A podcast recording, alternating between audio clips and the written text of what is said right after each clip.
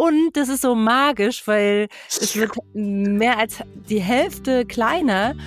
Und ja, ist ein ganz tolles Gefühl. So, ja. Die Tuchtanten. Trag dein Baby ins Leben. Hallo, liebe Tuchtanten und Tuchonkel, hier sind wieder Frau Beuteltier, Annemaja und Juli Zufallsmoment folgende Situation. Stück für Stück für Stück wird's Tragen weniger. Man merkt's eigentlich gar nicht. Ne? Man nimmt die Trage, sie hängt noch am Haken. Also bei uns hängt sie immer noch am Haken. Und, und dann nimmt man sie mal wieder, weil ja das Baby gerade getragen werden möchte, hängt sie wieder auf. Und dann nimmt, dann nimmt man sie ganz lange nicht. Eine Woche nicht, zwei Wochen nicht. Unsere Trage hängt jetzt seit dem Urlaub da. Es geht Richtung Ende. Ich glaube, dir geht's genauso, Annemaja. Genau, gerade wenn man dann denkt, das Wichtigste, was man früher nie vergessen durfte für den Urlaub, war die Tragehilfe oder das Tuch. Und dann merkt man, man kommt irgendwie zweimal aus einem Urlaub zurück und hat sie gar nicht benutzt. Das sind eindeutige Anzeichen, dass sich eure Tragezeit dem Ende neigt. Das heißt nicht, dass es nicht doch nochmal in einem Krankheitsfall ähm, oder bei bestimmten Situationen, die sich in eurer Familie ergeben, Umzug, Geschwisterchen kommt oder so, dass es dann doch nochmal eine Situation gibt, wo ihr euer Kind tragt. Aber ja, es ist nicht mehr regelmäßig und ja, dann kann man sich langsam überlegen, was mache ich denn jetzt mit den Sachen? Und wir haben uns vier Dinge überlegt, für die ihr euch dann entscheiden könnt. Und das erwartet euch jetzt in dieser Folge. Erster Punkt, wir könnten die ganzen Sachen behalten. Also es ist ziemlich wichtig, dass ihr die Sachen ordentlich lagert, damit die nicht kaputt gehen. Ne? Also gerade wenn man tierische Materialien hat, könnten da einfach Motten dran gehen. Wir hatten tatsächlich vor kurzem einen leichten Mottenbefall bei Schuhen. Also ich hatte Wildlinge gekauft und die waren innen drinnen mit Wolle. Und ich mache diese Packung auf und es kommen mir Motten entgegen. Und da habe ich das sofort genommen, den ganzen Karton und in den Müll geschmissen, wirklich mit Samtschuhen. Und das darf bei Tragetüchern, die vielleicht auch ein bisschen wertvoller sind. Ne? Am Ende hat man sich ja oft Tücher geschaffen oder Erinnerungen geschaffen, die besonders toll sind. Und das sollte da nicht passieren. Das heißt, ihr müsst die Sachen unbedingt Motten und auch Lichtbefall sichern, ne? also möglichst dunkel und einfach so verpacken, dass die ähm, möglichst noch für eure Enkel in 30 Jahren gut sind. Und da gibt's halt auch mehrere Möglichkeiten. Ja, zum Beispiel, ich bin der absolute Fan von Vakuumbeuteln. Ich kenne das noch gar nicht so lange, ist total verrückt. Und mir hat das eine Freundin empfohlen und dann habe ich da ein paar dieser Vakuumbeutel gekauft. Wer das jetzt nicht kennt, das hat ein ganz befriedigendes Gefühl in dem Moment, wo man die Luft, also ihr müsst euch vorstellen, ein großer Plastebeutel und da packt ihr alles rein, ähm, was ihr äh, wirklich luftdicht aufbewahren wollt, wo eben auch tatsächlich keine Motten reinkommen. Und dann macht ihr den zu, so richtig schön, da sind so, wie heißen diese Verschlüsse? Da sind so Art Zip-Verschlüsse und dann gibt's aber auch noch eine Öffnung, wo ihr euren Staubsauger dran halten könnt ja. und der saugt dann das, die ganze Luft aus dem Beutel. Und das ist so magisch, weil es wird mehr als die Hälfte kleiner. Und ja, ist ein ganz tolles Gefühl. So, ja. Und das mache ich tatsächlich jetzt mit allen Sachen, sogar wenn ich vom Sommer zum Winter die Sachen auf unseren Zwischenboden packe in der Zeit. Also wenn ich den, den Schrank einmal umräume. Also mega Empfehlung, geht für Tragetücher und bei Tragehilfen muss man ein bisschen aufpassen, wenn das jetzt Full Bucket sind, dass die Schnallen zum Beispiel nicht so außen sind. Also wenn ihr das so hinlegt, dann sollte die Tragehilfe die festen Teile so ein bisschen abdecken, weil das kann sonst sein, dass das die Plastischicht auch verletzt und dadurch einfach auch ein Loch entsteht oder die schneller kaputt geht. Es gibt auch richtige Vakuumiergeräte. Ich frage mich, ob das auch ginge. Also meine Schwiegermutter hat zum Beispiel sowas, wenn sie so, die schlachten selber, die haben einen Hof, wenn die so Schaf oder sowas schlachten, dann hat die so ein Gerät und das macht es raus. Also nicht mit einem Staubsauger, sondern wirklich so ein Vakuumiergerät. Ich weiß bloß nicht, ob das zu arg dolle wäre. Also wer so ein Gerät hat, kann sich gerne mal kurz melden, ob das auch mit Tragetüchern geht. Ich kenne auch die Staubsacke-Variante als die sichere Variante, aber es gibt richtige Geräte, die vakuumieren. Und ich kenne das, also was, wenn man jetzt nicht vakuumieren will oder das Gerät nicht hat, kann man auch noch Plastikboxen nutzen. Also ganz klassisch, man nimmt also wirklich Plastik, weil alles, was Holz und Pappe und sowas ist, das verwittert äh, Stück für Stück.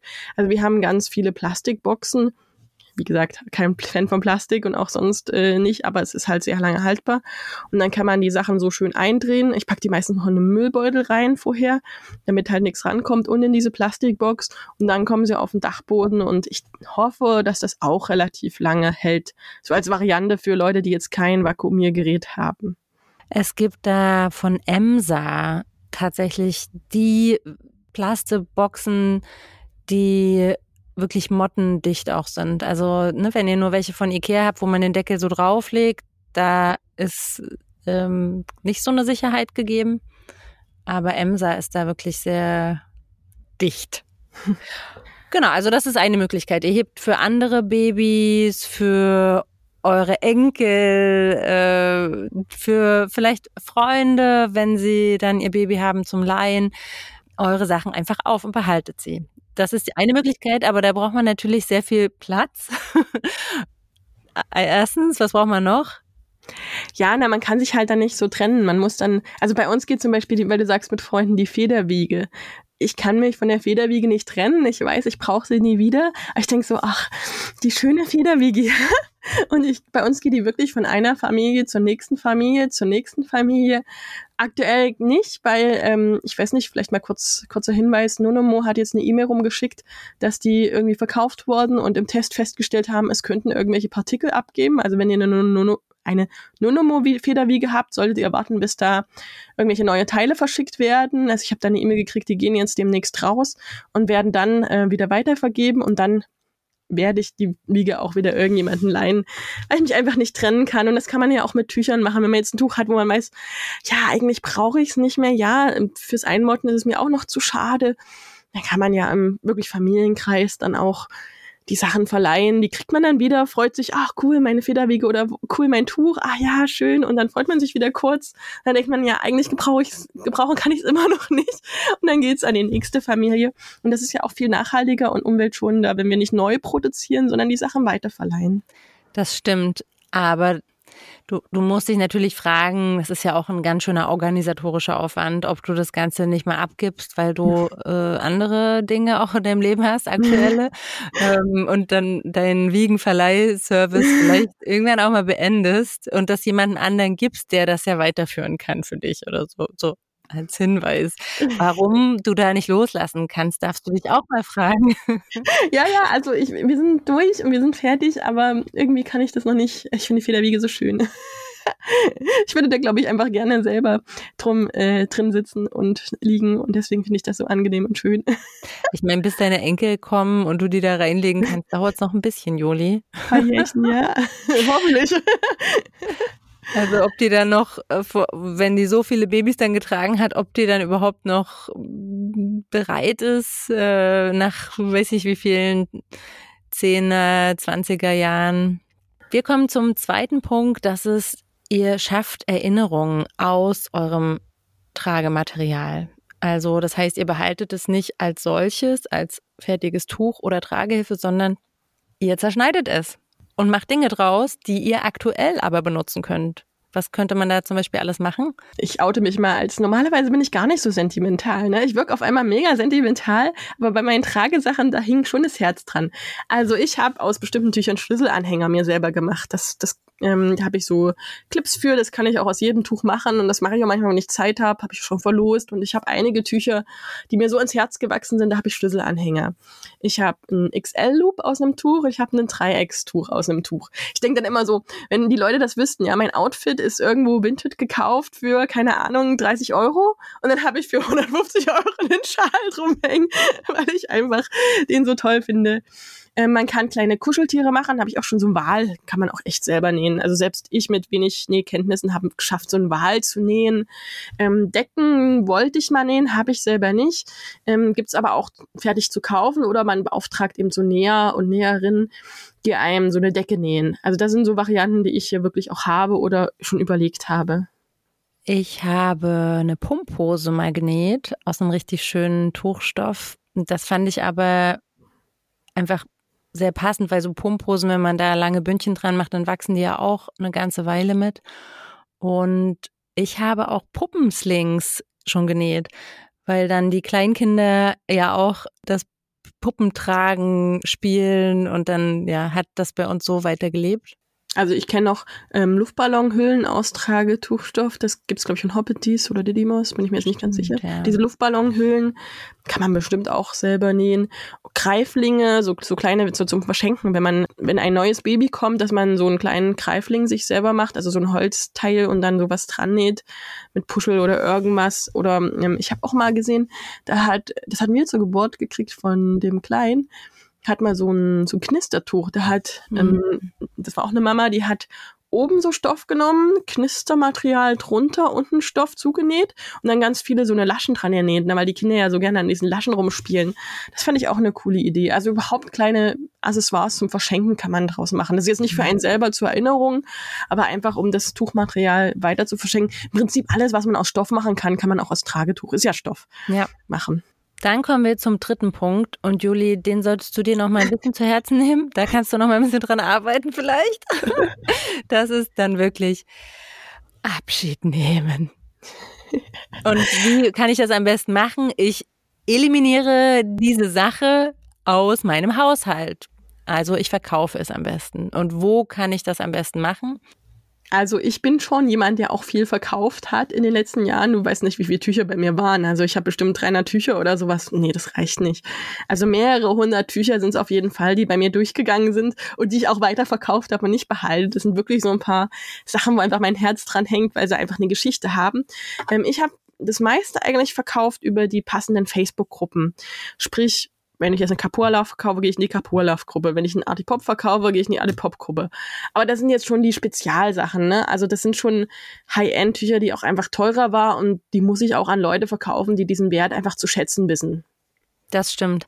Bei eBay Kleinanzeigen haben die Leute eher nicht so viel Ahnung. Ähm, also da sind halt viele auch, die sich ihr erstes Tuch einfach gebraucht kaufen wollen das stimmt. Da äh, suchen, glaube ich, auch Leute, die äh, spezielle Atta, Attas sind da auch, die da spezielle Vorstellungen haben, aber ja, das ist nicht ganz so safe auch, ne? Bei so Facebook-Gruppen, da kennt man sich so ein bisschen untereinander. Bei eBay Kleinanzeigen ist es einfach anonymer, es ist einfach den deutschen, deutschsprachigen Raum übergreifend eigentlich. Ja, also das zum Thema Safety immer auch mit PayPal. Also das ist für euch sicherer, wenn ihr über PayPal bezahlen lasst. Ich mag es natürlich als Verkäufer lieber, wenn ich über Freunde bezahlt werde. Äh, für den Käufer ist es besser, er zahlt über Waren und Dienstleistungen, aber da hat man einfach, ja, man muss PayPal-Gebühren zahlen, aber man hat so eine kleine Versicherung im Hintergrund, ja. Und es gibt da allerdings auch auf der Käuferseite Betrug, also dass er über PayPal was verkauft, die Leute bezahlen und dann sagen sie, es wäre nicht angekommen oder solche Sachen.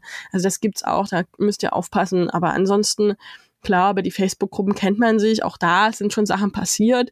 Aber ja, das ist ein bisschen sicherer. Man muss halt immer gucken, wie viel ist das Tuch jetzt wert. Wenn ich halt ein günstiges Didymos, was ich selbst gebraucht habe, für 20, 30 Euro verkaufe, kann ich das einfach verkaufen und gut ist. Und wenn eben die 30 Euro weg sind, ist es ärgerlich, aber kein Weltuntergang. Aber wenn ich einen Kapurlauf für 300 Euro verkaufe, dann wäre es schon gut, wenn das auch am Ende ankommt oder das Geld dann auch wirklich geflossen ist. Also da muss man schon eine Relation haben. Aber für kleinere ähm, Sachen, also günstigere Tücher, finde ich eBay Kleinanzeigen oder auch für Tragehilfen ist eBay Kleinanzeigen super. Ist super, auf jeden Fall. Oder auch Vinted, ehemals Mami-Kreisel. Und Kleiderkreisel. Also Ach, Vinted ist aus Mami-Kreisel und Kleiderkreisel zusammen eine Plattform geworden. Die finde ich auch toll, da kaufe ich ganz viel Klamotten. Und dann gibt's natürlich vor Ort einfach der Flohmarkt, der stattfindet. Das ist ja jetzt auch wieder ganz, ganz viel möglich. Ähm, hier ist allerdings schon so ein bisschen der Zufall, der da auch eine Rolle spielt. Das muss wirklich passen. Also ähm, ne, ihr, am Ende bekommt ihr eher weniger Geld ne, da ihr ja einen kleineren Radius habt. Und deshalb würden wir das auch nur empfehlen für euch, wenn ihr günstige Tragehilfen habt, die ihr vielleicht auch gebraucht schon gekauft habt und ja, wo eben nicht lange überlegt wird. Also auf dem Flohmarkt wird keiner ein ne, Tuch über 100 Euro kaufen. Also da geht's um Schnäppchen. So. Aber es ist halt cool, ihr habt diese ganze, ähm, ihr müsst, ihr müsst keine Fotos machen, ihr müsst es nicht irgendwo reinstellen, ihr müsst nicht ähm, organisieren, wie das dann verschickt wird oder abgeholt wird. Also es ist einfach schnell. Es hat schon auch seine Vorteile, ja. Wenn ihr etwas verkauft, worauf ihr achten solltet.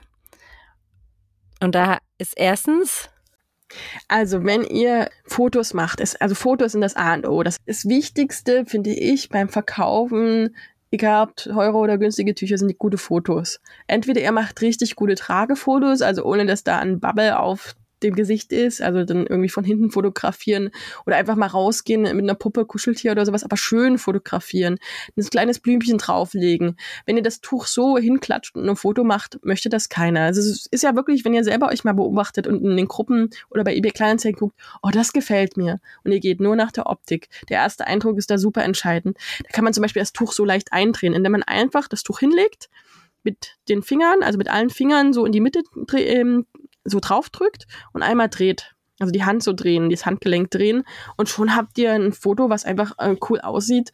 Wenn ihr dann noch ein kleines Blümchen oder eine Deko rauflegt oder es neben ein, einer Blume oder einer Deko oder irgendwas positioniert, sieht das Buch, Tuch dreimal besser aus, als wenn man es einfach nur hinklatscht und alles Foto macht und sich dann wundert, wenn es nicht verkauft wird. Und immer gut sind natürlich wirklich schöne Tragebilder, dass das so in Action gezeigt wird, dass sich die Person, die das dann sich kaufen möchte, schon so für sich vorstellt, wie es auch an ihr aussehen würde. Und was ich noch ähm, an Kompromiss sozusagen eingehe. Ich weiß, das ist wieder mit Emotionalität verknüpft, aber bei einigen Tüchern oder bei vielen Tüchern war ich nicht emotional. Seid bereit, die Tücher auch in Stücke zu verkaufen. Natürlich jetzt nicht sagen, ich verkaufe dir einen Meter, sondern erst, wenn das Ganze verkauft ist. Ne? Also ich habe dann gesagt, okay, wenn sich vier Leute finden, dann schneide ich jedem 1,50 Meter. Also 1,50 Meter. Das heißt, die können sich dann einen Loop oder einen Ringsling, je nachdem, oder zwei Meter ist ein Ringsling dann, draußen nähen oder ein Shorty, also ein kurzes Tuch draußen nähen. Und damit kriegt man sozusagen ungefähr das Geld wieder rein, was man damals ausgegeben hat. Weil Tücher verlieren einfach an Wert das, äh, das, lass uns da nochmal drüber sprechen mit dem, ähm, was meinst du mit an Wert verlieren? Weil es gibt ja auch Tücher, die, obwohl sie gebraucht wurden, so Einzelstücke sind oder ja, gerade so handgewebte Tücher, die doch einen relativ stabilen Wert haben. Also je, je höher die Anschaffungskosten waren, ne, und obwohl sie eine Weile getragen wurden, gerade Tüchern macht das ja auch gar nichts aus, dass sie eher weicher und schöner werden, wenn sie öfter gebunden wurden. Naja, das Tuch an sich wird nicht weniger wert an sich. Also das, das ist so richtig. Aber mittlerweile ist nicht mehr so, dass handgewebte Tücher den Wert mehr haben. Und auch die, ich sag mal, Einhörner, die besonderen Tücher, wenn du sie nicht gleich verkaufst, verlieren die nach ein paar Monaten einfach an Wert. Also wenn du jetzt, ich sag mal, für 300 Euro ein Tuch kaufst, was auch richtig toll und mega ist, dann kann das in zwei, drei Wochen 400 Euro wert sein. Aber nach vier Monaten ist es nicht mehr aktuell und ist dann nur noch 200 Euro wert. Das ist ein bisschen wie bei der Börse.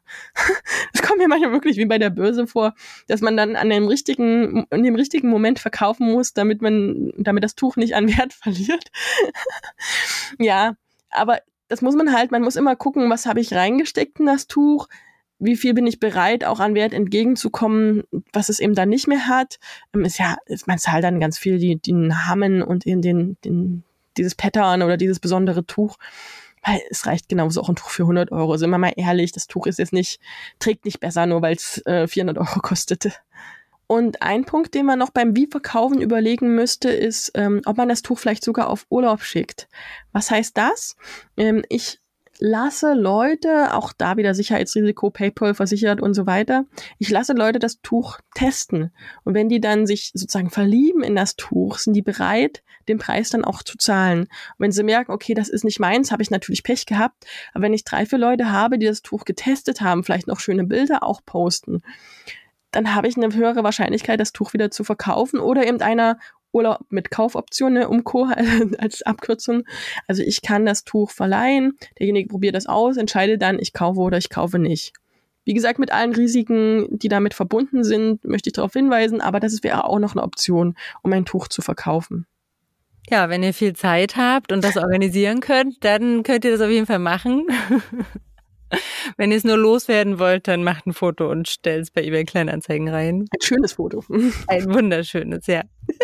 Und der letzte Punkt ist, man könnte das Tuch auch oder die Tragehilfe, und da sollte man wirklich mal drüber nachdenken, äh, verschenken oder spenden. Also verschenken, vielleicht im Freundes-Bekanntenkreis. Ich habe schon auch Tragehilfen verschenkt an Mamas, wo ich einfach weiß, die haben das Geld nicht, sich was zu kaufen, habe ich halt eine günstige Tragehilfe dann, die ich im Sortiment hatte oder jetzt dieses Aldi-Ding, was ich gekauft hatte oder so, da warte ich auch drauf, wenn ich irgendwann mal jemanden habe, wo ich weiß, derjenige hat jetzt nicht das Geld, sich das selbst zu kaufen, würde aber gern eben tragen und ist einfach auch im Freundeskreis drinne, also jetzt nicht an irgendwen, mm, aber äh, gute Freunde, wo ich das einfach weiß, ja, dann verschenke ich die Sachen auch.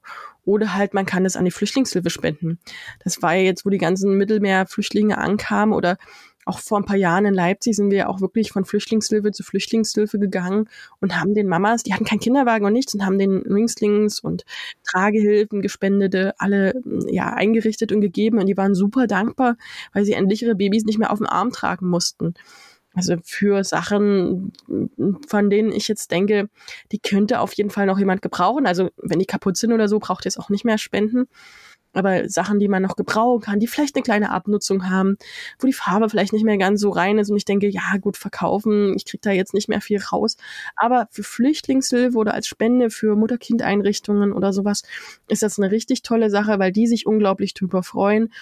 Man baut Nähe auf, man kann damit auch gewisse hm, Bindungen aufbauen, den Bindungsaufbau unterstützen und den Eltern den Alltag erleichtern. Und die letzte Möglichkeit, Nummer vier, wäre, ihr behaltet einfach alles und schafft euch noch mehr an. Wie jetzt, von wegen abbauen und emotional. Erklär mal alle mal. Ja. Wenn ihr nicht mehr zurück in euren alten Job wollt und auch totale Tragefans seid, dann ist vielleicht eine Ausbildung zur Trageberaterin für euch der richtige Weg. Und dann taucht ihr einfach so richtig in dieses Universum ein, in dem sich Juli und ich auch bewegen. ja, wir haben da einige tolle Trageschulen in Deutschland, bei denen man eine richtig gute Ausbildung bekommen kann. Da, wir können ja mal ein paar nennen, oder? Ja, zum Beispiel Klaubi. Oder die Trageschule Hamburg. Oder Tra die Trageschule. Genau, die ist in Dresden auch, Trageschule Dresden. Trageschule NRW. Ich weiß zum Beispiel auch, dass eine neue ähm, Trageschule gegründet wird, wurde von die von Klammeräffchen. Das wäre die Trageschule Ruhr. Die Trageberaterakademie, die ein komplettes Online-Angebot hat. Also es genau. gibt da so viele unterschiedliche Schulen mit unterschiedlichen Schwerpunkt. Wir planen dazu auch eine Tuchtanten-Podcast-Serie, wo wir alle Trageschulen einmal zu Wort kommen lassen und so ein bisschen herausstellen, für wen ist welche Trageschule eigentlich am besten geeignet, weil da gibt es schon auch ein paar Unterschiede. Genau. Wenn ihr jetzt also den zweiten Weg gehen wollt oder auch schon gegangen seid, dann meldet euch schon mal bei unserem Newsletter an. Bei uns geht es nämlich darum, dass wir den Trageberatern oder auch sämtlichen Elternberatern, Stoffwindelberatern, Stillberatern, Beikostberatern und was es alles gibt für Trageberater, dann den Weg in die Selbstständigkeit erleichtern, indem wir ihnen zeigen, wie Marketing funktioniert. Anmelden könnt ihr euch unter tuchtanten.de-news. Unser Alltag ist Ihre Kindheit. Ihre Kindheit ist aber auch unser Alltag, den wir uns durchs Tragen erleichtern.